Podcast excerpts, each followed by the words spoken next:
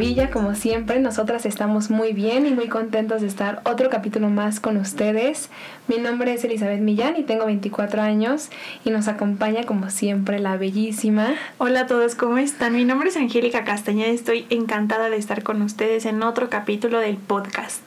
El tema de hoy es mi vida no es el trabajo, temas relacionados con el trabajo, cómo llevar un balance más en la vida respecto al área igual laboral. Y creemos que es algo súper importante y nos han estado pidiendo muchísimo que hablemos de este tema. Los temas clave que a mí me encantaría eh, tocar son, primero, la idea de que trabajar duro no es sinónimo de tener éxito en la vida o de alcanzar el éxito. El segundo es el miedo al fracaso. Y el tercero es que tal vez el balance entre la vida y el trabajo sea solo una ilusión. Pero pues será algo que, que vamos a ver después. Suenan bastante bien, la verdad estoy muy emocionada.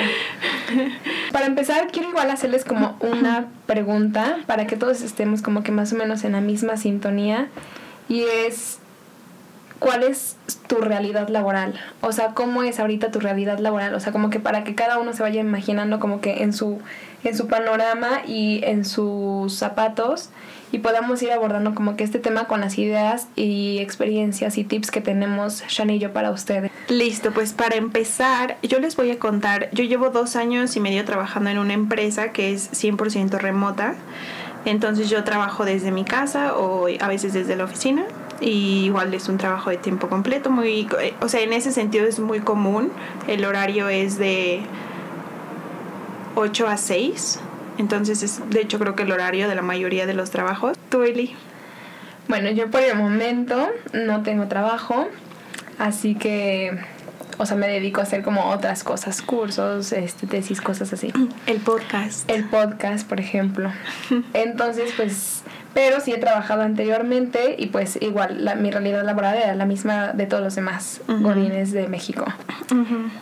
A mí para empezar me gustaría abrir el tema con esta idea de que desde que somos chicos a nosotros nos dicen que tenemos que estudiar mucho y tenemos que, o sea, estudiar mucho y muy duro para poder encontrar un buen trabajo en el que también obviamente vamos a, a, tener que trabajar duro. A lo que me refiero es a que nos dan esta idea de que la vida laboral no es algo que generalmente se disfruta, es algo pesado, es algo que es un sacrificio, es algo que hacemos eh, principalmente para obtener como beneficios económicos y que no se ve como un tema de... Mm, no sé cómo explicarlo, como, como de disfrutarlo tanto, ¿sabes? O sea, yo siento que estamos muy enfocados en tienes, o sea, en que va a ser difícil, en que va a costar trabajo, en que, en que va a requerir sudor y lágrimas. Y siento que, pues al menos yo sí, desde que crecí, crecí un poco con esa idea. En otro, en otro capítulo del podcast les estaba contando que yo por un tiempo trabajé en una empresa multinacional y cuando entré ahí eh, mi familia estaba muy orgullosa de que yo había entrado en esa empresa y desde el primer día a mí la verdad es que no, no me encantó la forma en la que trabajan. Y cuando salí sí que estaban decepcionados de, de eso. Entonces yo creo que, o sea, la presión que tenemos por mantener mantenernos en un trabajo que sea aceptable socialmente es muy fuerte. Y también la presión por trabajar en general es muy fuerte y yo creo que Eli lo entenderá porque como dijo ahorita ya no tiene trabajo y yo no siento que haya nada inherentemente malo en eso pero sí creo que socialmente no está bien, bien visto. O sea, si tú no tienes un trabajo que es como aceptado socialmente, es sinónimo de, de que quizás eres muy perezoso, de que no tienes buenas habilidades, o de que, o sea, ya te, te encasillan como de, pues de que no eres bueno. Sí, completamente de acuerdo con lo que dice Shant. Y yo creo que es algo que ya tenemos que ir como asumiendo y aceptando como en nuestra realidad. A eso es a lo que me refiero, como que no, no hay que esperar como para abrir los ojos, no hay que esperar como que un golpe, un shock nervioso, ansiedad, depresión, a que ya se empiecen a... A, florecer. Ándale, como así, sinónimo. A florecer cosas en tu persona, en tu físico, en tu mente, para que tú te des cuenta de que no estás en el punto en el que quieres estar o que simplemente ya llegaste a tu límite solamente por mantener una imagen en la sociedad y por estar haciendo feliz como que al más entorno excepto a ti. Exacto, sí, exacto. Y o sea, de la mano con lo que dice Eli, una filosofía que yo he intentado seguir en mi vida en el lado laboral y sé que hay muchas personas que van a pensar que esto es muy generación millennial es un poco esta idea de que si no puedes disfrutar lo que haces, no lo hagas. O sea, si te sientes miserable haciendo lo que haces, eh, es mejor que renuncies. Y porque al final, o sea, si a ti te está afectando, también está afectando a la gente que te rodea. Si es difícil para ti, va a ser difícil para los que te, te rodean. Si un padre de familia tiene un trabajo que odia, no va a llegar a la casa sintiéndose bien y dando lo mejor de sí. Todo lo contrario. Yo siento que también esto va muy choca un poco con, con quizás nuestros padres, que es la generación X, porque quizás ellos están más acostumbrados a esta idea de que hay que, hay, hay que sacrificarnos y que si estás en un trabajo que no te gusta, pues ni modo, tienes como que mantenerte ahí porque lo importante es la estabilidad y la verdad es que no, no sé qué más decir sobre eso porque no congenio muy bien con esa idea. Estoy seguro de que ellos tendrán sus razones. Mucho de ello puede ser obviamente por una obligación familiar. O sea, si tú tienes una familia y estás en un trabajo que no te gusta, pero es tu forma de obtener dinero, eh, yo supongo que ellos lo ven como, a ver, o sea, no puedo solo salirme, ¿sabes? Mantengo a mi familia. Y lo entiendo, pero creo que también hablando desde nuestra juventud, creo que aplica muy bien esto de no estés en un trabajo si ese trabajo no te gusta. Y ya si tienes familia, igual creo que no hay que ser tan cerrados y decir, no, pues yo estoy aquí, voy a estar aquí toda la vida. Creo que siempre hay diferentes caminos que se pueden seguir. Y yo creo que de la mano con lo que dice Shant, o sea, la verdad es que solo puedo estar como pensando en este mundo godín como que en el que vivimos y de todas las caras miserables que día a día vemos en el metro, todos tristes y decepcionados por la vida que llevan y, y yo la verdad es que no, no consigo entender cómo es que podemos seguir siendo parte de ese problema y no parte como de la solución. O sea, porque todo el mundo se queja y, y, dice que, no sé, lo del trabajo, que se, te quedas mil horas extras, que no te pagan las horas extras, pero eso sí te descuentan si llegas tarde, todos los problemas que ya conocemos. Pero en realidad, pues, como que nadie tiene el valor o nadie en realidad se ha quejado como bien de eso. O sea, es como si fuera todo un tabú o un mito, ¿no? O sea, como que sabes que es algo con lo que tienes que vivir y así lo estamos dejando. Sí, o yo creo que quizás la gente sí tiene el valor y sí hace algo al respecto y al final no es bien visto, ¿sabes? O sea, yo lo veo mucho. Hay un em, orador por así decirlo, creo que es orador, que me gusta mucho, que se llama Jay Shetty, es una persona que actualmente vive en Estados Unidos y él tenía un trabajo eh, normal, bueno, no normal, de hecho era bastante bueno, o sea, él ganaba muy bien, era una corporación grande, estaba obviamente en fila para ser director, ideal, por así decirlo, ideal en, en mente de nuestros papás y probablemente en muchas de nuestras mentes. Pero él decía justo lo que tú estás diciendo, o sea, que él pues iba a comidas con sus amigos de trabajo, que generalmente eran 5 o 10 años mayores a él, y se daba cuenta que, aunque tenían mucho dinero y que aunque tenían quizás a la pareja perfecta en el sentido de que era físicamente atractiva, tenían la casa, tenían el coche, aún así se sentían como que inconformes y se sentían de alguna forma infelices por así decirlo. Y él se dio cuenta de esto y el ejercicio mental que él hizo fue decir, a ver, o sea, si ellos están así, yo la verdad, o sea, supongo que mi camino va a ser en cinco años verme como ellos porque es el camino al que me estoy dirigiendo. Y en ese momento lo que hizo fue renunciar. Él no tenía novia, no tenía eh, familia, entonces no tenía como esa responsabilidad. Y eh, renunció a su puesto. Su familia, la verdad es que en ese momento no estuvo de acuerdo con la decisión. La mayoría de sus amigos obviamente tampoco. Porque además él lo que decidió hacer fue irse un año a ser monje budista y se fue a un templo y ahora es orador, es un orador muy exitoso, ha salido en varios programas de televisión eh, es ya bastante reconocido, tiene una gran comunidad en YouTube y el mensaje que él da es un poco este, o sea que pareciera que estamos yendo a un camino que es solo una apariencia, porque nunca, bueno, no quiero decir nunca, pero pareciera que, que estamos tratando de conseguir algo que los demás han impuesto en nosotros y que no nos damos cuenta de que es impuesto hasta que llegamos a él y nos sentimos infelices. O sea, como que en el fondo tal vez todos nosotros sí creemos que lo que queremos alcanzar es un buen estatus económico y tener un trabajo que hacia afuera se vea bien en nuestro currículum, que quizás a nosotros también nos parezca, no lo sé, interesante. Pero al mismo tiempo, ya que llegamos al puesto, ya que tenemos el dinero, ya que logramos alcanzar esa, ese ideal, nos damos cuenta de que aún así no nos sentimos realizados. Y es por eso que este capítulo se llama Tu vida no es el trabajo, porque justo la conclusión es un poco que si nos enfocamos tanto en que el trabajo nos va a ayudar a sentirnos realizados, vamos a tardar mucho tiempo, años quizás, en darnos cuenta de que es el camino incorrecto y pues qué mejor que empezar a cuestionárnoslo desde ahorita. Yo creo que un tip muy importante para estas personas que ahorita, por ejemplo, como lo dijo Shan, se encuentran enfrascadas en ese punto y van a tardar muchos años, que esperemos que no, en darse cuenta de esto, es que escribas literal un paso a paso del día de como un equilibrio balanceado, un balanceado ideal al que aspiras. Porque yo creo que igual ese es un, un problema, o sea, como que ya luego luego te metiste a enfrascarte en el mundo laboral y todo y nunca pensaste por tu cabeza cómo es que tú querías como un día a día en, en la vida laboral, solamente te metes como que a lo que ya conoces. Sí. Pero nunca tienes como una idea, una idea de lo que tú quieres. Y yo creo que igual ahí está como que un error en, en lo que muchos caen. O sea, puede ser que sí vayas al gimnasio, no sé qué, y al trabajo y ese sea tu día 24/7. Pero yo creo que igual hay muchas más cosas. O sea, a mí me ha pasado que hay gente que obviamente vive, respira y todo el trabajo, habla del trabajo, duerme con el trabajo y los fines de semana solo descansa del trabajo. O sea, ¿qué es eso? 100% de trabajo. Y lo peor es que a veces ese trabajo ni siquiera les gusta. O sea, son como quejas, ¿sabes? Yo creo que algo muy importante de lo que dice Eli es que algo que nos pasa y que a mí me llegó a pasar cuando entré en esta empresa que les cuento, es que a veces justo en primera ni siquiera sabemos realmente qué queremos. O sea, cuando yo entré en esa empresa estaba yo muy emocionada porque yo pensaba que entrar ahí iba a ser emocionante. O sea, la verdad ni siquiera tenía idea de cómo era trabajar en una empresa así, no sabía ni siquiera qué iba a ser. eh, y era más como por un ideal. O sea, quería cumplir el ideal de, ok, trabajo en esta empresa y ya con eso soy cool. eh, la verdad es que no me había preguntado realmente cómo quería que fuera mi día a día, cómo quería que fuera mi vida. Y, y, ya después que estuve ahí, pues me di cuenta que no era así.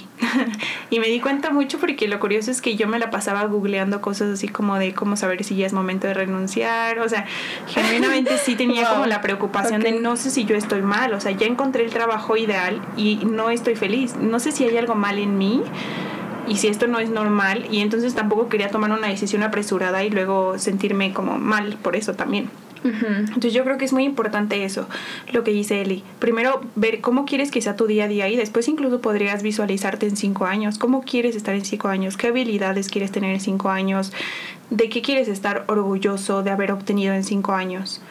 Y yo creo que con eso entonces vas a empezar a, a, abrir un poco tu mente a quizás otros puestos de trabajo u otras ideas, porque algo que también pasa es que si a veces si no te lo preguntas, lo más probable es que tú trates de encajar en un trabajo que ya existe. O sea, decir, ok, este trabajo existe, creo que puedo hacerlo bien, aunque igual uh -huh. y no me encanta. En vez de, de, realmente encontrar algo que te haga sentir 100% realizado y, y, feliz. Sí, y, y, otra cosa importante es que si tú no piensas tu vida, alguien lo va a hacer por ti. Y en uh -huh. este caso, pues las empresas son las que están decidiendo, ¿no? Sí, exacto. Eh, lo siguiente que yo les quiero compartir es una idea de un proyecto que es de un terapeuta.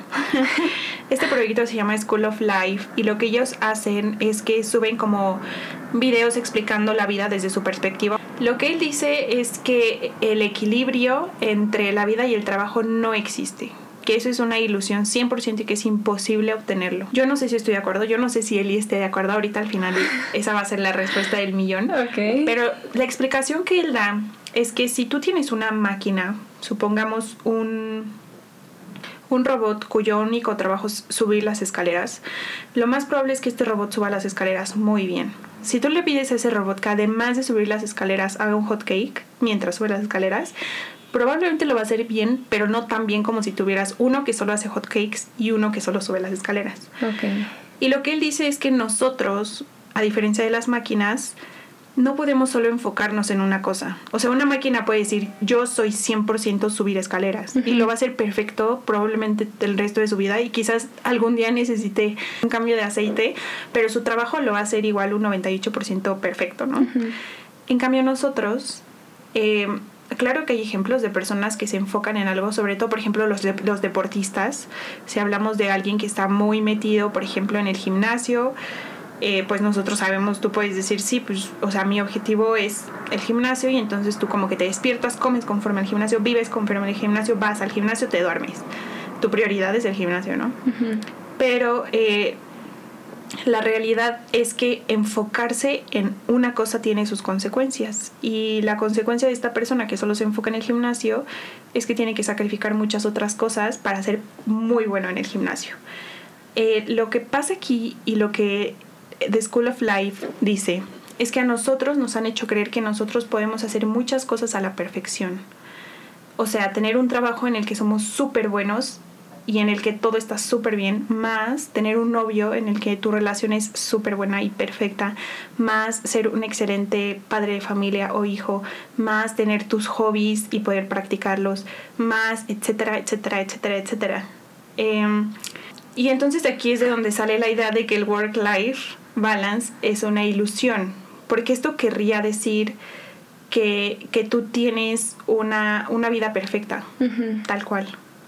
Y la verdad es que como nosotros tenemos muchas metas, no como las máquinas, enfocarnos en algo tiene una consecuencia en todo el resto de nuestra vida. Si tú tienes un novio, lo probable es que eso quizás te afecte en el trabajo, de forma buena o mala. Y entonces creo que aquí el mensaje es que nosotros como seres humanos, la mayoría de nosotros al menos, elegimos tener una variedad en la vida y, e imperfección. Y tenemos que estar felices y de acuerdo con eso porque, o sea, si queremos experimentar muchas cosas, también tenemos que estar de acuerdo con que va a haber cosas que no nos van a salir bien. Y de hecho ya aquí como que el el work-life balance lo que busca es un poco e, eso, es un poco como perfección.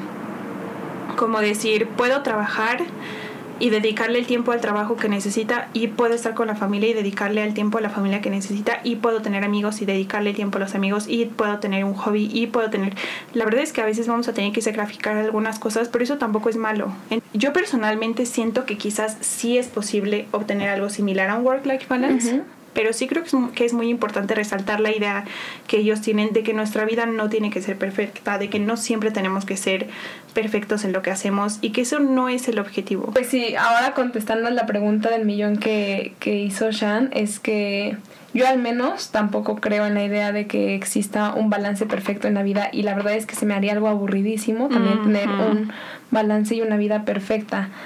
Yo creo que más bien es o sea, obviamente que en, en, por ejemplo en el tip que les di de manejar un paso a paso del día balanceado ideal que les gustaría tener, pues obviamente hay un millón que un millón de cosas que a lo mejor a Shan le gustaría hacer, no sé, ir a la oficina, bailar, leer un poco, meditar, pero a veces hay días que son muy cortos en realidad. Sí. Pero eso no está mal, o sea, el punto es como que vayas campechaneando las cosas y como que vayas teniendo un poquito de todo, sino que simplemente yo creo que también tenemos mucho la idea de que para ser un, un ser balanceado en la vida o encontrar como que este este cambio tiene que ser algo dramático. Y, y, no nos damos cuenta que hay como pequeños detalles que puedes ir metiendo que van a ir haciendo los cambios reales. O sea todo el mundo piensa como ya o sea me quiero cortar el cabello y me voy a rapar. Sí. Pero pues no o sea a lo mejor nomás unas mechitas me corto y ya es algo no sí exacto. Yo creo que o sea, si ya estás aquí y te has dado cuenta de que tu vida laboral no te encanta, puedes ir dando pequeños pasos. No tienes que decir, ya renuncio y lo mando todo como Jay. O sea, a él le va muy bien y si él quería estar eso, está súper bien. Pero si, si a ti esa idea te causa ansiedad y preocupación, no tienes que hacerlo como los demás. Puedes ir pasito a pasito y, e ir viendo. Igual incluso la mejor solución para ti tampoco es renunciar. Quizás es cualquier otra cosa. Pero el mensaje acá es un poco cuestionar si, si tú estás eligiendo tu camino o alguien más lo está eligiendo por ti.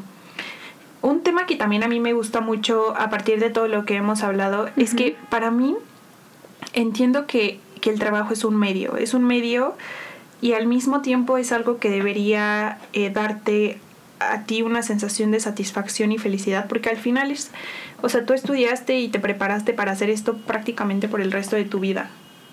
Em, creo que deberíamos aprovechar la oportunidad que tenemos de, de poder elegir los que la tienen, hacer algo que realmente a ti te parezca de valor y, y creo que otra idea que nos puede ayudar mucho es que la felicidad o la realización no, no necesariamente va a llegar al final del camino. O sea, al final cuando, cuando ya alcances tu meta de ser director de empresas o cuando logres comprar tu primer casa, creo que esos van a ser momentos que sin duda te van a hacer sentir realizado, pero creo que el sentimiento de realización y felicidad no solo está relacionado con el trabajo, sino con cada momento de tu vida. O sea, yo en este momento en el que estoy hablando con él y grabando el podcast, puedo decir que estoy tratando de dar lo mejor de mí y me siento muy bien ahorita y no tengo que esperar a que el podcast tenga un millón de suscriptores para decir, wow, ya, alcancé la meta, me siento ahora ya feliz. O sea, creo que desde ahorita podemos empezar a disfrutarlo. Y si tú estás en un trabajo y vas a la mitad del camino, puedes empezar a disfrutarlo desde ahí. De hecho, lo ideal es que así sea. Y si tú sientes que es difícil, te recomendamos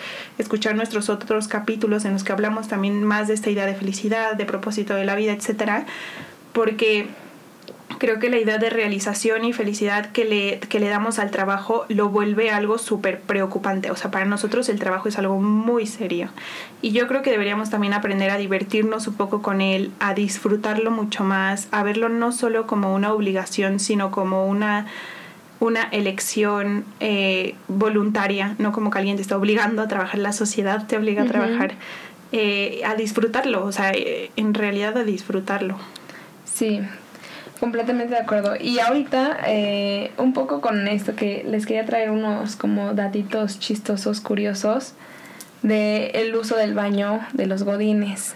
Fue un estudio que hicieron en, en Suiza o en Suecia, no me acuerdo bien. Y se me hizo muy curioso porque seguramente algunos de ustedes lo han ocupado para otras cosas que no es hacer del baño. se supone que el 81% sí ocupa el baño para lo que es. Y ya de ahí, o sea, como que otras estadísticas, el 26% revisa las redes sociales. Yo la verdad es que sí lo llegaba a hacer.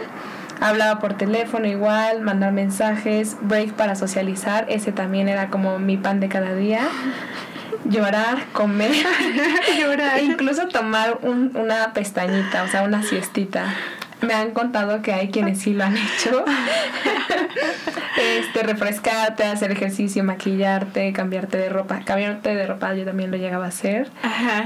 Pero pues, o sea, como que ese tipo de cosas también te abre un poco los ojos, aunque sean cosas chistosas o algo así, pero pues te vas dando cuenta de que en realidad las personas solo quieren como explayarse un poco y no estar como que enfrascadas ahí todo, todo, el, día y todo el tiempo. Sí, yo creo que también eso habla también de qué tanto realmente lo estás disfrutando. O sea, yo lo pienso y digo, a ver, si yo estuviera, no sé, en una reunión con mis amigos, no me iría al baño a ver mis redes sociales. ¿sabes? O sea, como que sentiría que tengo que aprovechar más a mis amigos.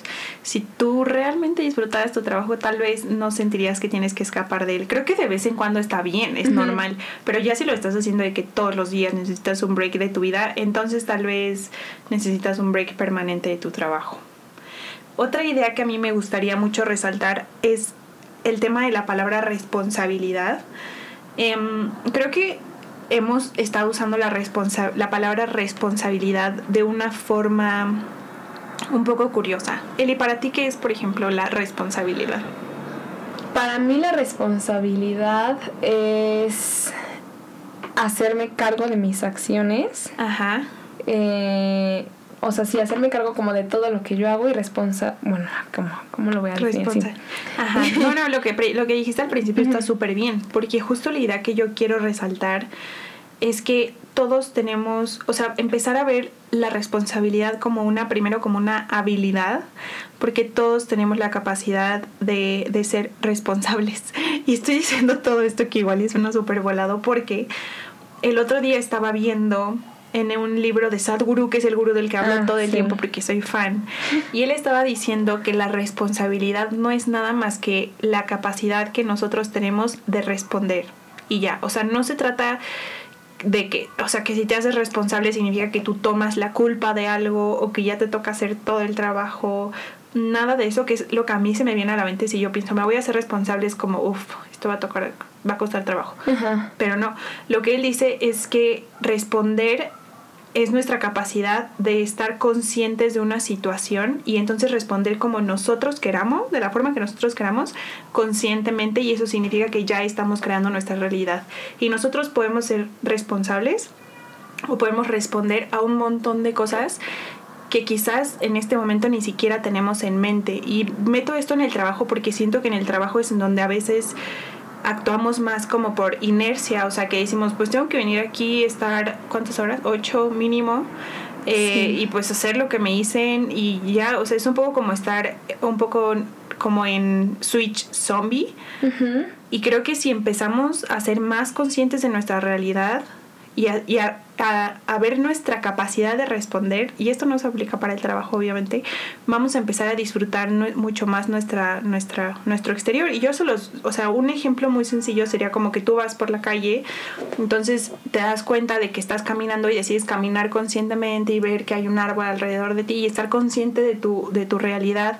Y si ves, por ejemplo, a una viejita, tú, tú, tú sabes que tienes la capacidad de responder a la viejita como tú quieras. Entonces puedes, no sé, decir, ay, hola, ¿cómo estás? O igual y no decirle nada o sea, pero lo que digo es, ya estás haciendo todo esto consciente. No es que no le dijiste nada solo porque sí, sino tú dijiste, tú decidiste, ah, ok, sí, la viejita. O sea, pero te diste cuenta, ¿sabes? Y yo creo que en el trabajo ser ser conscientes de lo que está pasando nos va a ayudar a saber si realmente nos gusta, si estamos dando el 100, quizás nosotros, o sea, quizás el trabajo no es malo, pero quizás nosotros estamos siendo muy apáticos y no tenemos como la proactividad de, ser nuestra lo mejor que podemos ser en ese trabajo y eso nos hace sentir mal. Entonces, si tú tienes un trabajo, genuinamente trata de esforzarte, de esforzarte y de dar lo mejor de ti. Y si te das cuenta de que no lo disfrutas, entonces mejor no lo hagas. O sea, igual hay alguien que sí disfrutaría hacer lo que tú estás haciendo y tú por flojo estás pues igual quedando muy mal. O sea, es mejor que estés en un trabajo que sí te gusta y que des lo mejor de ti y así no manchas tu reputación tampoco y lo disfrutas al mismo tiempo. Y ya. Como que mi idea de la responsabilidad está un poco así sacada del... no, pero creo que eh, estoy muy... De, bueno, sí estoy de acuerdo como con lo que dice Sean de que no, no es tanto, como, o sea, como que ya la responsabilidad ya nos, como que nos causa un, un efecto dañino en el cerebro, ¿no? Así como te tienes que responsabilizar, o sea, como que ya dices, ya, es malo, esto es preocupante, y ya te empiezas a alterar antes de saber en realidad las cosas, ¿no? Y yo creo que es una buena manera de ver la responsabilidad, sino como cambiar un poquito la cara de la moneda y decir como, solo tengo que responder de la mejor manera en que yo quiera a las situaciones que ocurran. Sí, el tema es que ya una vez que te das cuenta de que tú tienes la capacidad de responder, entonces, si ya eres consciente, entonces eso lo cambia todo. O sea, aquí les va un ejemplo. Supongamos que tú eres consciente de que en el mundo existe gente que pasa hambre. Y entonces tú vas por la calle y ves a una persona pobre. O sea, darte cuenta de tu capacidad de responder no significa que entonces ya entonces es como, ay, soy responsable de esto, tengo que darle dinero a todas las personas que vean. No, significa que entonces quizás te das cuenta de que hay un problema y que tú puedes incluso solo responder con una actitud de empatía, respeto y aceptación hacia esas personas. O sea, no verlas así como, ay, tú eres pobre, porque entiendes la realidad, porque ves que tú eres capaz de responder de la forma que tú mejor decidas y que quizás la mejor forma es simplemente darle una sonrisa o es sí darle dinero o es ser muy respetuoso o es tener empatía de la forma en la que eso signifique para ti, pero significa que yo lo estás haciendo de forma consciente y que no solo estás actuando por de la misma forma en la que los demás actúan o por algo que los demás te han dicho, sino que tú conscientemente decidiste cómo responder a esa situación. Estoy muy apasionada con esto de la responsabilidad. Yo creo que vamos a tener que hacer un capítulo exclusivo de responsabilidad para Shan. Yo igual como un ejercicio más o menos eh, que siempre hago es hacerle como que algunas preguntas a las personas que creo que me puedan responder como que de mejor manera y así como dar un poco de retroalimentación aquí en el podcast.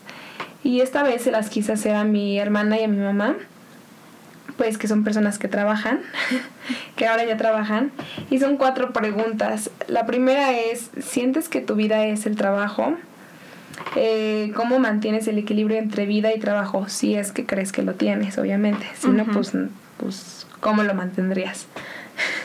¿Crees que te falta más balance en tu vida y qué cambiarías en tu día a día para que tu trabajo no sea tu vida?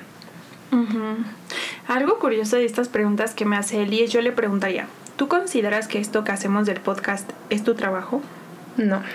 O sea, yo lo considero parte como que de mi, de mi vida. Pero yo lo veo como trabajo, no solo como por lo del beneficio, sino porque no es algo a lo que me dedique 24/7, sino como que es algo que digo, ah, bueno, voy a investigar del tema, no sé qué, y así. Porque hay una frase que traje para este podcast que es de Lawrence Jacks, y se las voy a traducir Entonces dice que un maestro en el arte de vivir no pinta una línea distintiva entre su trabajo y su juego, su labor y su ocio, su mente y su cuerpo, su educación y su recreación. Que, o sea, incluso le cuesta diferenciar entre cuál es cuál.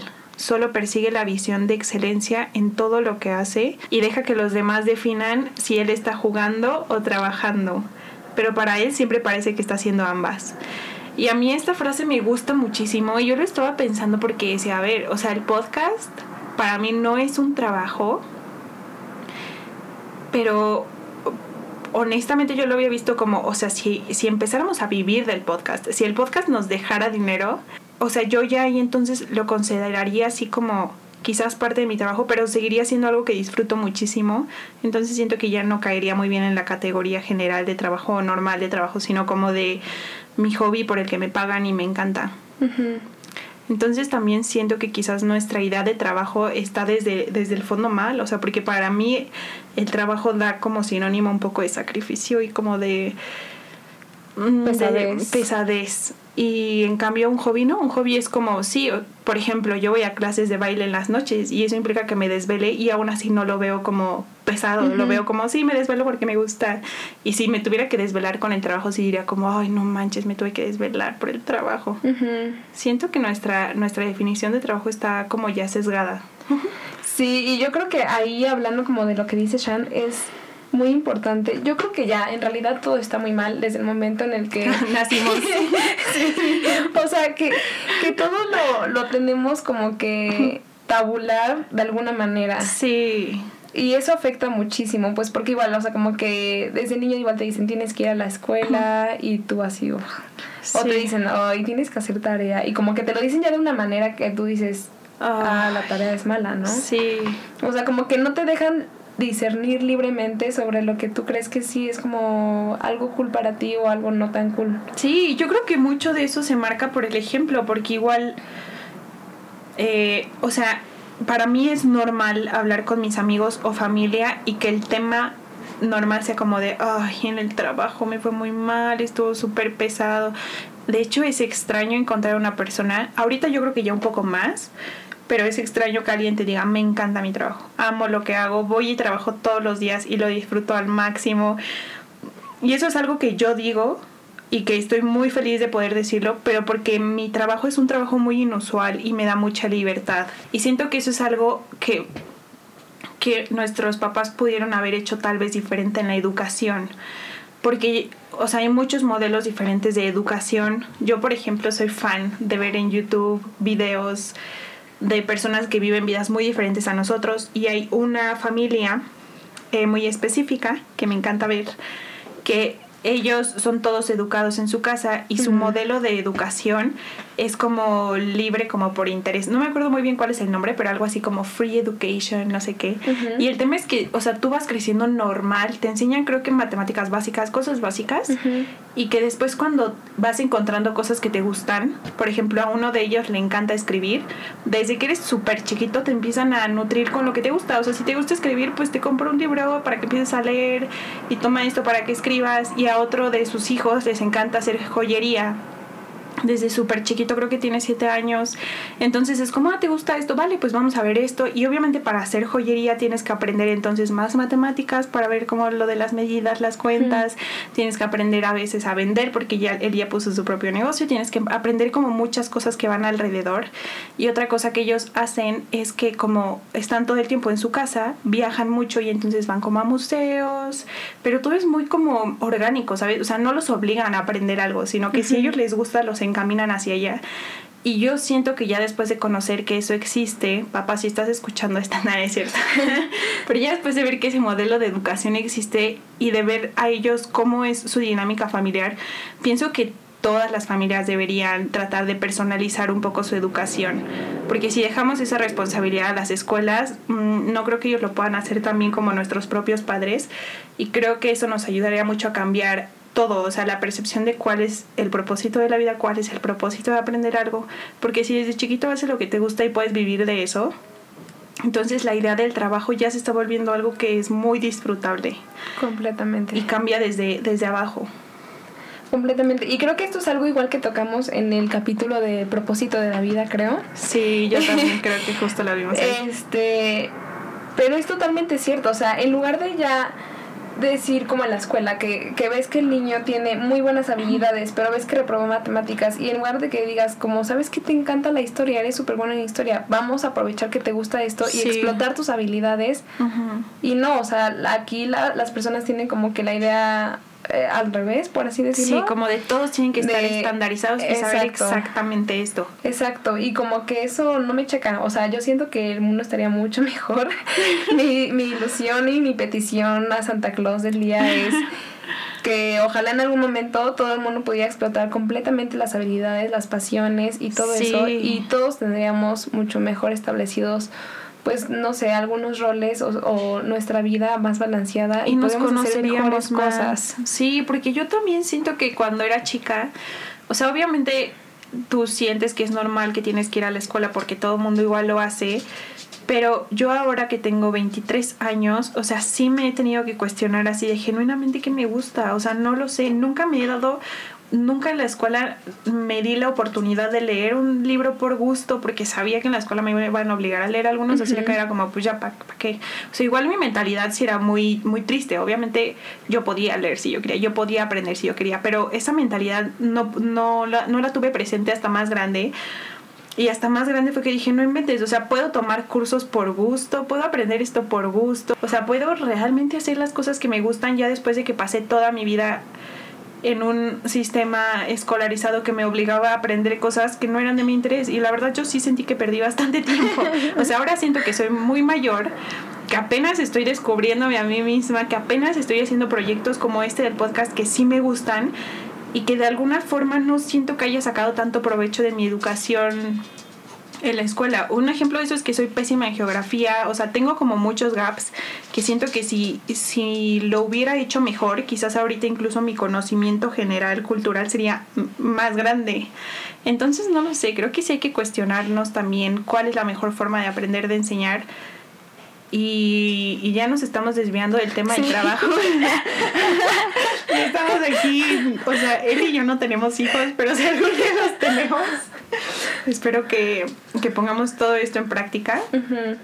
Y sobre el trabajo, pues ya que ahora ya que crecimos en este sistema escolarizado, lo que nos queda es ver hacia adelante. Así que por eso es la invitación a empezar a disfrutar lo que haces de ahora en adelante y a priorizar lo que realmente quieres hacer.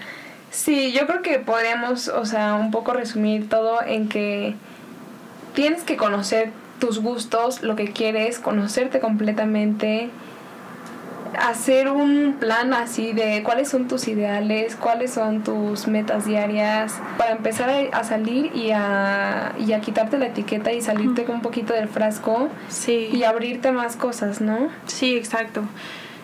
Eh, como el capítulo pasado inauguramos una sección en el podcast que se llama algo como recomendaciones de películas.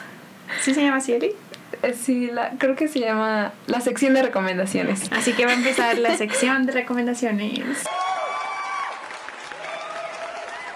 Ok. Eh, yo como recomendación les traigo una película que para mí en la etapa de la preparatoria y la universidad fue mi favorita, la veía todo el tiempo, la amo. Y es la de Into the Wild o Aventura en Alaska. Eh, esta película, como brevemente la introducción, es de un chico que acaba de terminar la universidad, me parece que en Harvard, y que de hecho lo ha ido súper bien, y que de la nada eh, decide renunciar a su futuro, o sea, no entrar como a la vida laboral, irse a Alaska y vivir una vida silvestre sin teléfono, sin Ya cigarrillos. Me encanta esa película. Además, esta es una película de la vida real. O sea, en la vida real esto sí sucedió. Es, ¿Cómo se llama esto? ¿Serie documental? ¿Película documental? Cuando la ves como que sí te abre la mente a muchas otras ideas de lo que la gente ha hecho con su vida. Y el soundtrack está hecho por Eddie Vedder, así que es una excelente combinación. Excelente historia, excelente soundtrack. Van a llorar, van a reír. Se las recomiendo y cuéntenos por favor en redes sociales qué les pareció o si mis recomendaciones les parecen terribles, díganmelo por favor. Vale. Bueno, yo la recomendación que les traigo es de un libro. Ajá. Eh, yo no lo he leído, pero eh, vi una TED Talk de este, de este señor el libro se llama Fat, Forty and Fire. Es de Miguel Marsh. Y este señor dio una TED Talk en el que habla como de todo esto del trabajo. Él tiene una esposa y cuatro hijos y estuvo trabajando toda su vida. Igual así que todos, o sea, ya en sus cuarenta y tantos, como que abrió los ojos y dijo, no inventes, ¿qué estoy haciendo de mi vida? Casi ni veo a mi esposa, ni veo a mis hijos, no sé qué está pasando.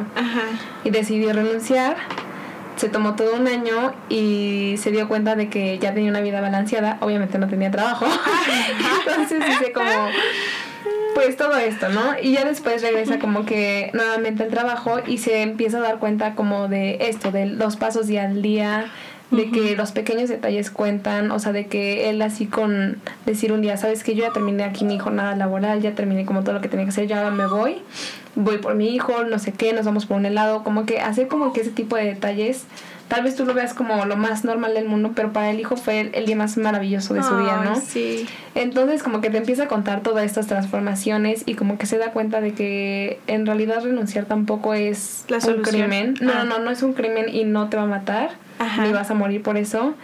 Y pues no sé, como que te abre igual varios panoramas. Entonces eso se trata el libro, igual si lo quieren leer. Excelente recomendación, Eri, gracias. la de la película es cuestión de tiempo.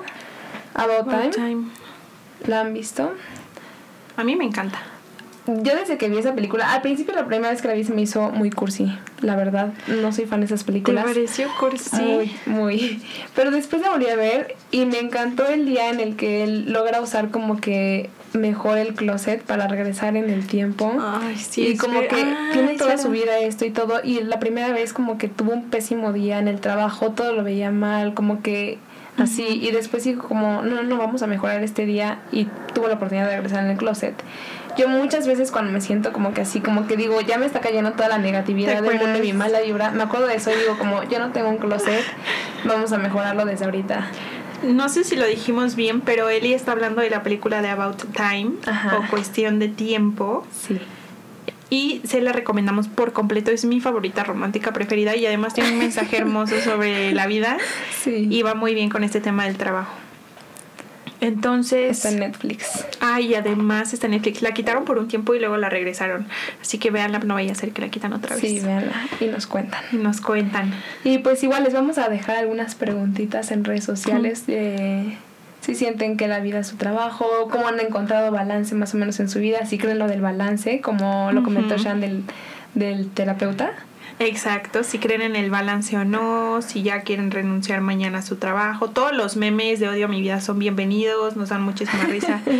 Eh, fue un placer. fue un placer estar con ustedes en otro capítulo, me la pasé muy bien. Nos vemos la próxima semana y los queremos mucho. Que tengan un gran día, una gran tarde, una gran noche, una gran vida. Ah, recuerden nuestras redes sociales. Ah. El Instagram es menos karma. Y el Facebook más Dharma menos karma. Y ahí los estamos esperando con los brazos abiertos y todas sus opiniones. Adiós. Bye. ¿Qué pasó, Shant? Me sentí un poco mal por decir lo de los memes de odio a mi vida.